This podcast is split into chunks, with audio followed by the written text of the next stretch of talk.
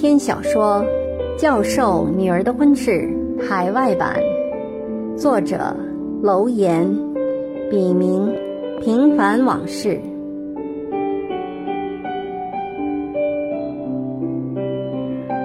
仅以此书献给那些在异国天空下挣扎过、奋斗过、迷茫过、失去过，更收获了的人们，让我们共勉。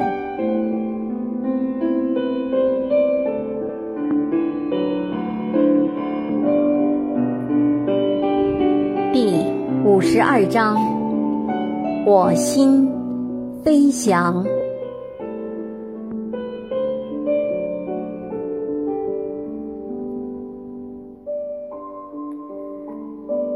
喝火令，私心。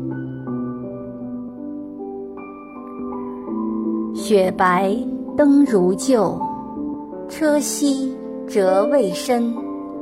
恨生窗上乱人心，忍顾十载魂绕，来去空追寻。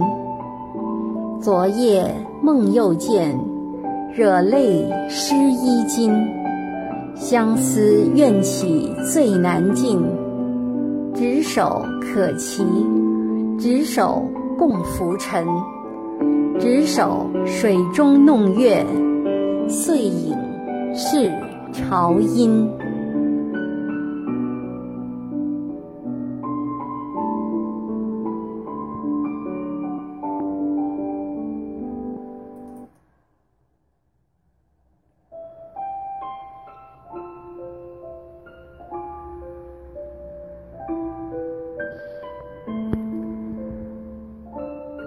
单亲妈妈的周末是比平时更紧张的工作日，就算想睡个懒觉都不行。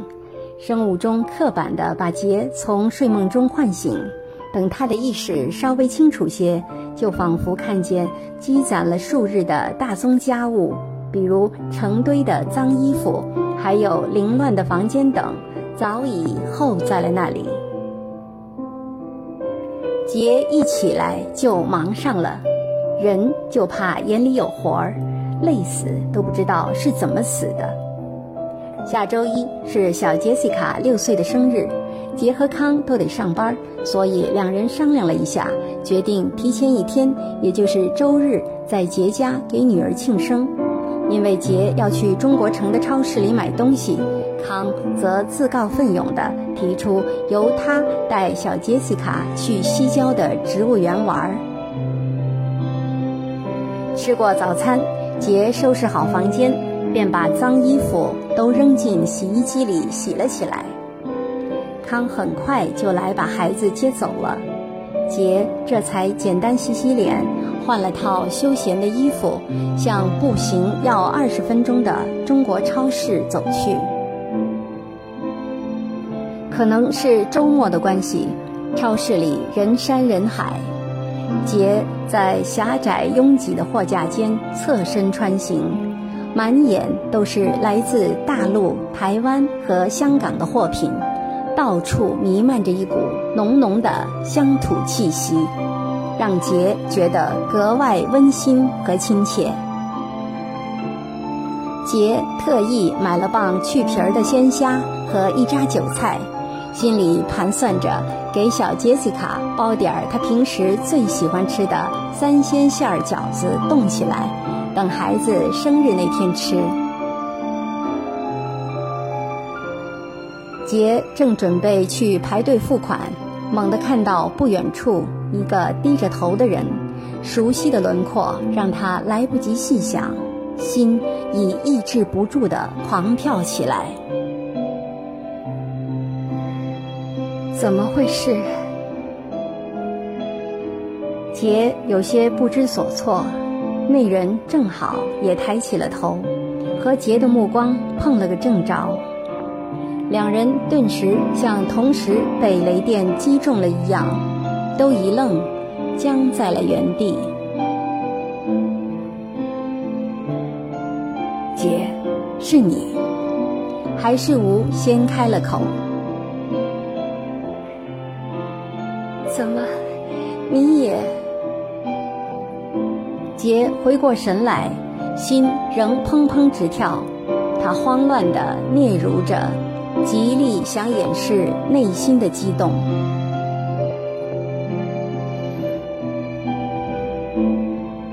你好吗？吴很快恢复了平静，走过来，镇定自若的问。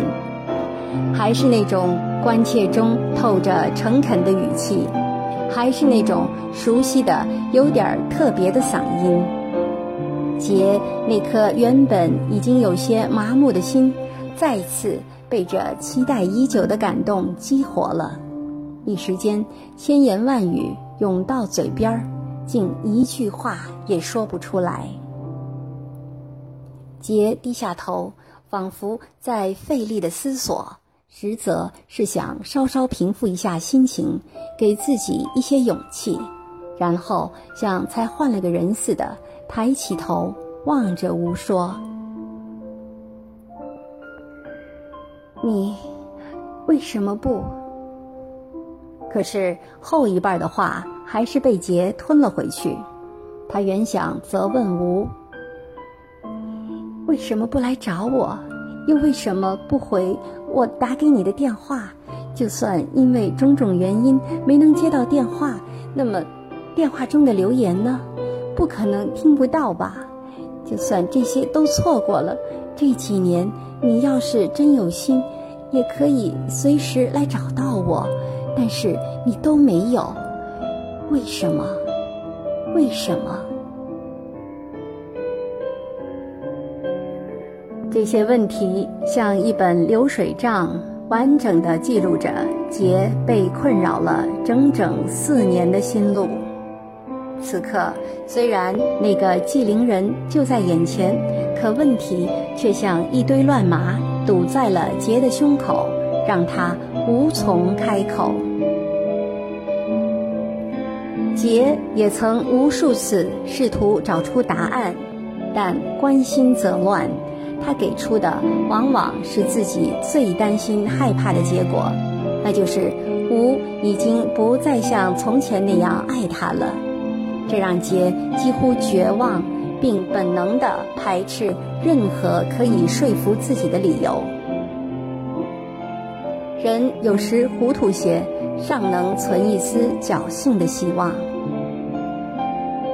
时至今日，杰清楚地意识到，自己仍然一如既往地爱着吴，自己对吴的爱，并没有因为岁月和人事的变更与交替而有丝毫的改变，而且，即使是在彼此分隔的所有日子里。吴一直是自己情感的唯一寄托。杰把自己的爱和那些缠绵悱恻的时光，都珍藏在内心的深处。离婚后的这四年来，每当夜深人静，身心极度空虚寂寞时，杰都会像重温旧梦一样，从记忆中。把它们翻出来，从而使心灵获得片刻的慰藉。但由于那些绕避不开的问题的存在，杰有一天突然发现，在通往那个神秘地方的路上，好像多出一扇无形的大门，让他的思想就此止步，徘徊于外。他再也无法像从前那样，可以自由地躲进那个曾带给他无限期待、感动和遐想的伊甸园里。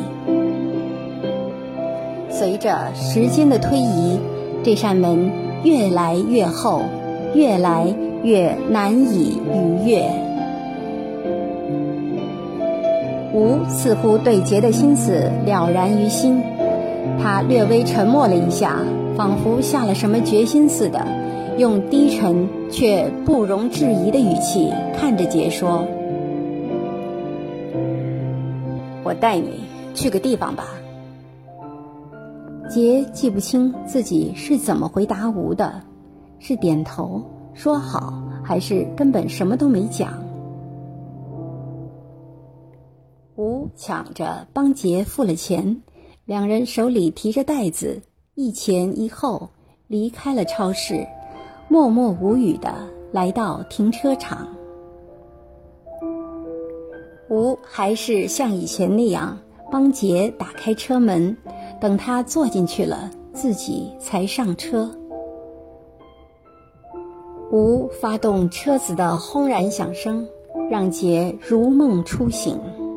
没错，此刻自己正确确实实的坐在吴的身边，坐在自己朝思暮想的人身边。离他这么近，连吴身上的气息、呼吸的速度都感觉得到，那种熟悉的皂角味儿，照旧让杰心荡神驰。他的眼前突然出现了当年吴去医院看他的情景，连杰的脸上也似乎又感觉到一阵凉风，那是吴每次从外面进来时所夹带的。一切清晰如昨，却又恍如隔世。杰忽然意识到，无就像风的魂。总能于无形中不由分说地掌控他的意志，不论过去还是现在。而无的每次出现，也都像风那样不期而遇，来去自然。吴的车子里多了些烟草味儿，这是杰所陌生的。他忍不住转过头去看看吴。这才有机会看清吴的面容。他的五官依旧英俊，只是增添了些许的沧桑感。在他的眼角、眉宇间，岁月的刻痕已清晰可见。杰甚至瞥见吴浓密的黑发间，隐约有几根白发。杰的心不禁一颤。直觉开始去描绘吴所经历的生活艰辛，看来生活的磨难不仅是针对杰一个人的，就连在他眼里像神一样无所不能的吴，也在所难免。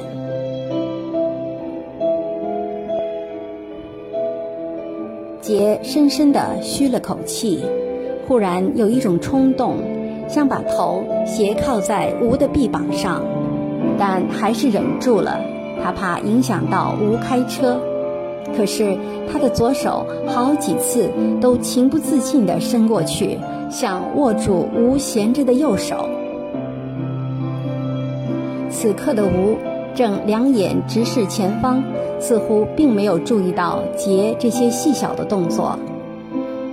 当杰的手指迟疑的终于触摸到吴的一瞬间，吴似心领神会的握住了杰的手，继而他的食指和中指在杰的手臂和腕上开始温柔、轻重缓急的画起弧线来。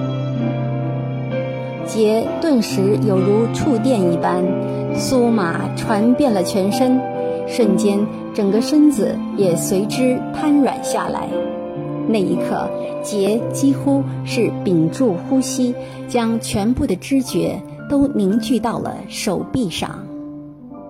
吴的手还是那么温暖、性感，就是这只曾带给他无限欢愉的男人的手，此刻又奇迹般的把杰身上藏匿很久的荷尔蒙。都调动起来，使之复活的欲望如排山倒海般涌来，将他那份淑女般坚守的堤坝一点点冲垮。杰在心里感叹着：“这真是非常奇妙。每次跟吴在一起时，他都会情不自禁到无以复加的地步。”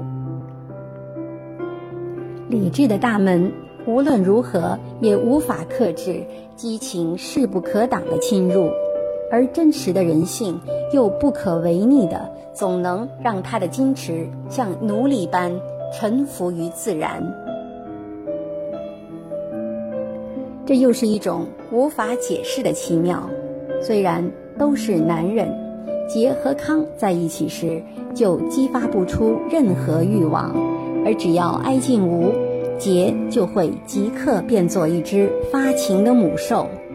每每此时，李治就像一个溜号的士兵，让少尉成了透明的摆设，剩下的就只有那些原始和自然的率性。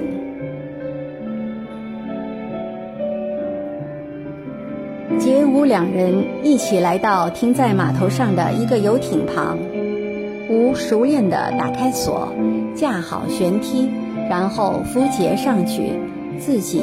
则把缆绳解下来，然后系成八字结，固定在船头上，才一跃上了游艇。吴让杰把东西先放在船舱的冰箱里。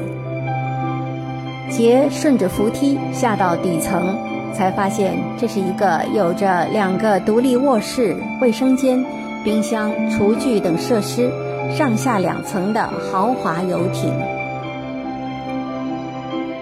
等杰从底舱爬上来时，吴已俨然如舵手般伫立在船尾的轮舵前，驾驶着游艇，徐徐沿着码头驶向密西根湖的深处。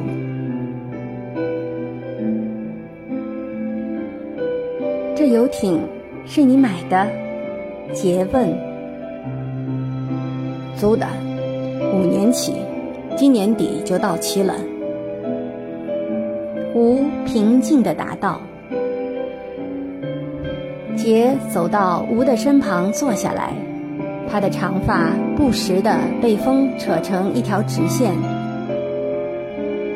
杰眯缝着双眼，看着码头渐渐地变小，浪花翻滚着，沿着船尾托起两条并行却又若即若离的长长水道，不禁悲由心生。”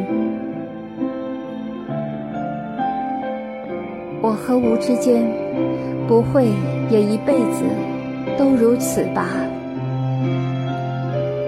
想到此，泪水又在杰的眼窝中打起转来。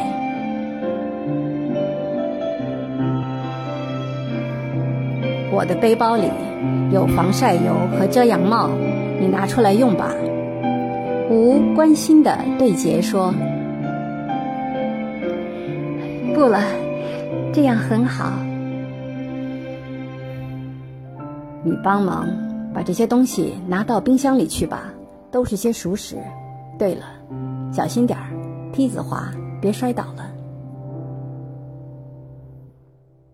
杰顺从的把屋脚边的几袋东西拿到舱底。吴说什么，杰都能心甘情愿的去照着做。即便让他做吴的奴隶，也在所不辞。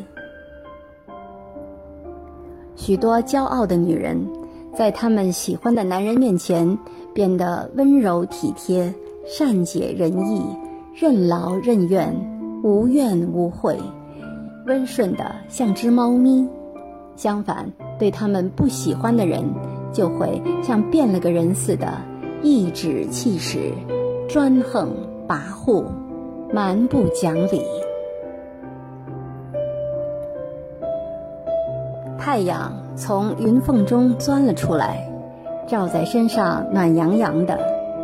杰看着自己所爱的人，像一尊神伫立在风中，坚毅的脸被阳光镀上一层浓重的色彩，浑身上下。透着一种说不出的成熟男人才有的魅力，顿觉爱意融融，心满意足。要不要过来试一试？吴问道。好啊，杰回答。吴。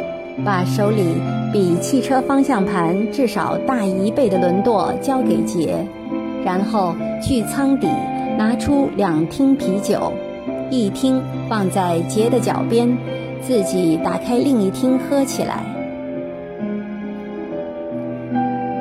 感觉怎么样？很兴奋。要不要休息一下？没人驾驶可以吗？当然可以。吴把啤酒递给杰，自己把毛抛了，然后坐在杰的旁边，接着说：“前几天遇到刘姐，她说你离了，是真的吗？”嗯。杰的声音小得像蚊子叫。吴伸手捋了一下杰散落在额头上的刘海，随后用他结实的臂膀把杰拥入怀里。在游艇此起彼伏的摇晃中，吴的情绪被一种久违的温馨和甜蜜所淹没，不能自已。杰。则闭上双眼，幸福地享受着阳光的爱抚，无带给他的欢愉，以及倾听盘旋于头顶之上的海鸥的歌唱。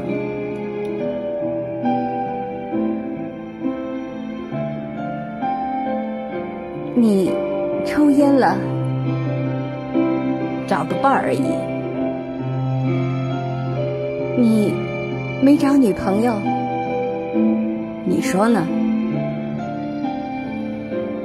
听吴这么一说，杰那乌云密布的心情豁然开朗起来。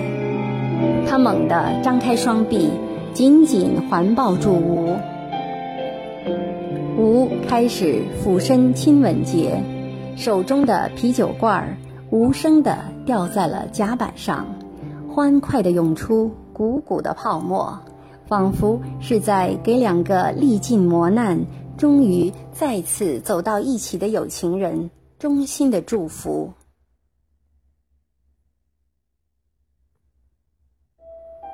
杰和吴忘情地吻着，连天上突然飘来一大片乌云也浑然不觉，直到刷刷的雨水。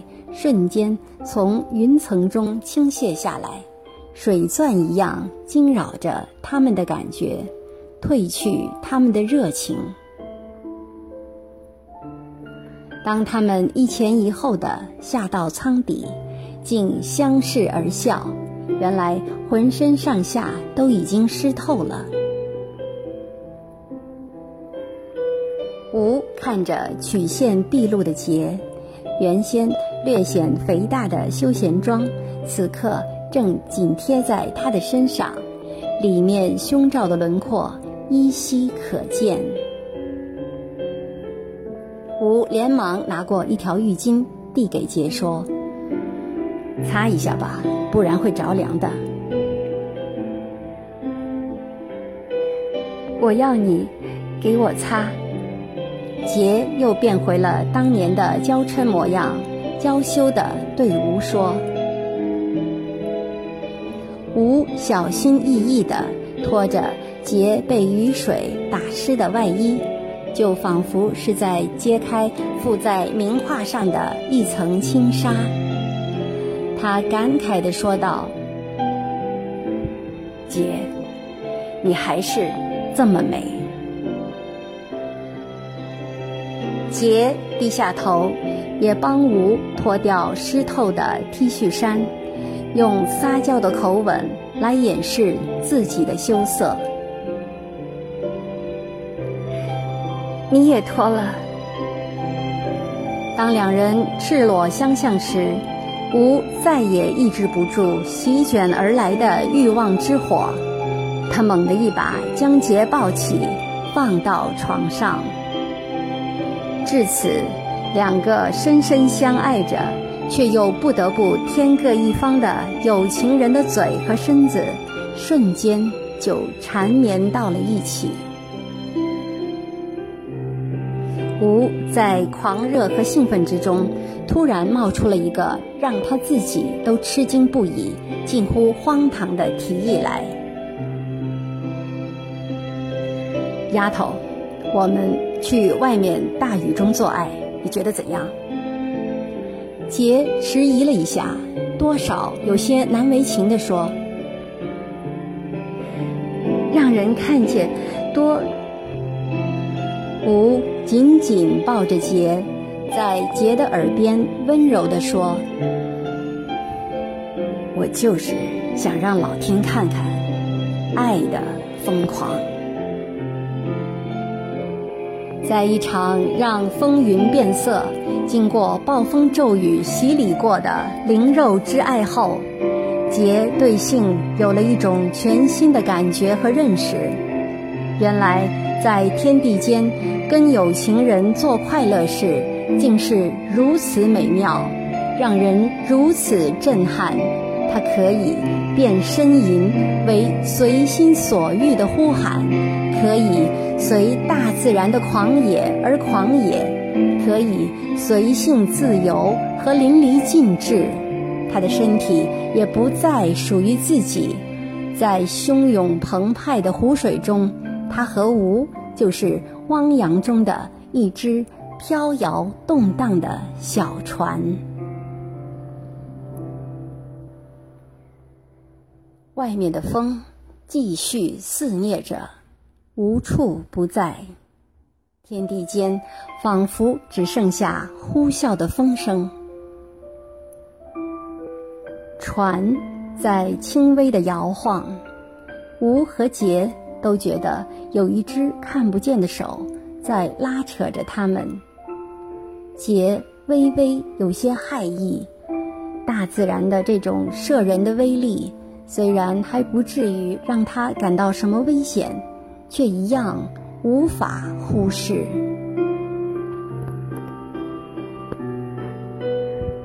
风慢慢停止，外面的雨却下得更急。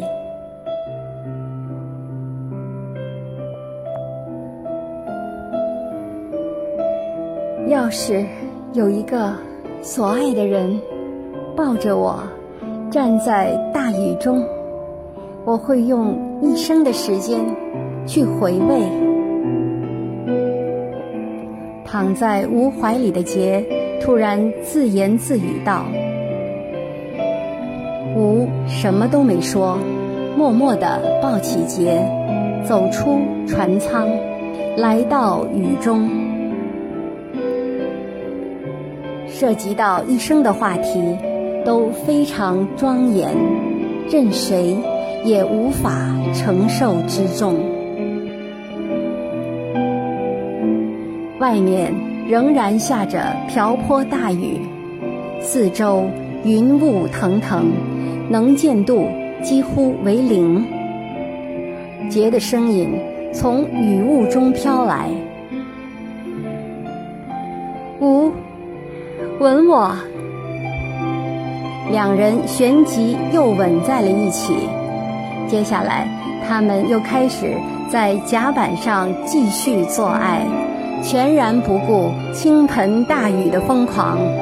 那种被大自然激发出来的豪迈和与世俗抗争到底的意志，让他们的情绪很快亢奋到一种无以复加的地步。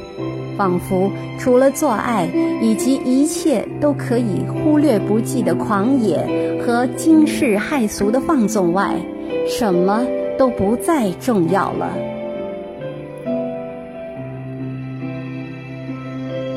不知过了多久，吴对杰说：“亲爱的，我们回房间去，这甲板上太滑。”杰轻轻点了点头，依偎在吴的怀抱中，直接被他抱起，一步步地走进船舱。此刻，那些在暴雨中做爱的刺激、惬意、自在的感觉，在他的灵肉间翩翩起舞。杰。望着吴的脸，宛如在梦中，心里荡起阵阵涟漪。节的纤纤玉指，在吴的后背悄悄划过一个大大的心形。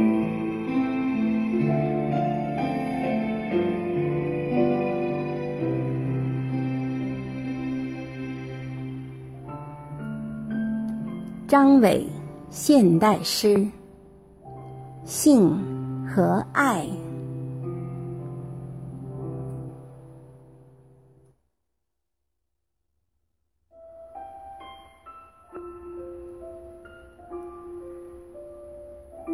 性让爱浪漫，也让爱沸腾，更能让爱保质。没有性的爱，就像冬天里死亡的枯树，酷暑中皲裂的良田；没有润滑剂的齿轮，终究会让爱的圣火熄灭。性是两情相悦的结果，是让爱继续的肥料。为什么人可以肆无忌惮地去谈论爱情，却又谈性色变，非得把唇齿分割，让相依变成对立？就因为心里面的肮脏、龌龊、意淫和浮想联翩。这真不是文明，而是一种道地的肤浅。让我们面对，让我们觉悟，爱和性需要统一、和谐。